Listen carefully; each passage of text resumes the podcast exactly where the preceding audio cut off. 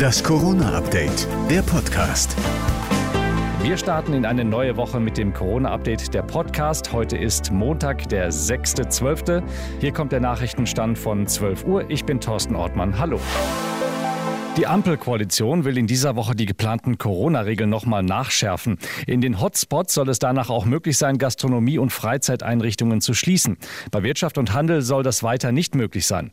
Dazu soll ab 16. März die Impfpflicht für Pflegekräfte kommen. Danach soll dann auch die allgemeine Impfpflicht folgen. Parallel dazu soll es ein besseres Impfangebot geben, sagt die Fraktionschefin der Grünen Göring Eckhardt bei NTV. Wir haben jetzt gesagt, die Apotheken müssen mit dabei sein die Fachärzte, alle Gynäkologinnen, Zahnärztinnen, sogar Veterinäre sollen mitimpfen können. Was wir vor allen Dingen auch ausbauen müssen, das ist die Impfberatung. Es hat lange gedauert, aber jetzt wird er es doch. Karl Lauterbach wird der oberste Pandemiebekämpfer unter dem neuen Kanzler Scholz. Der hat die Katze heute bei der Präsentation seiner Regierungsmannschaft aus dem Sack gelassen. Und deshalb haben sich bestimmt die meisten gewünscht, dass der nächste Gesundheitsminister vom Fach ist, das wirklich gut kann und dass er Karl Lauterbach heißt. Er wird es.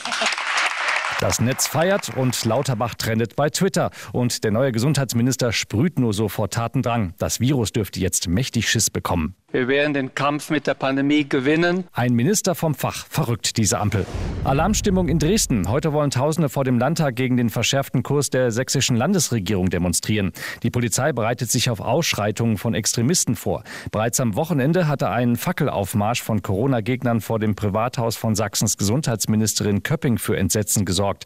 Auch Thüringens Innenminister Mayer ist besorgt, weil solche Proteste zunehmend von Rechtsextremen organisiert würden. Die Boosterimpfungen kommen voran. Laut Laut Robert Koch Institut haben mittlerweile etwa 16,7 Prozent der Gesamtbevölkerung eine Auffrischungsimpfung erhalten.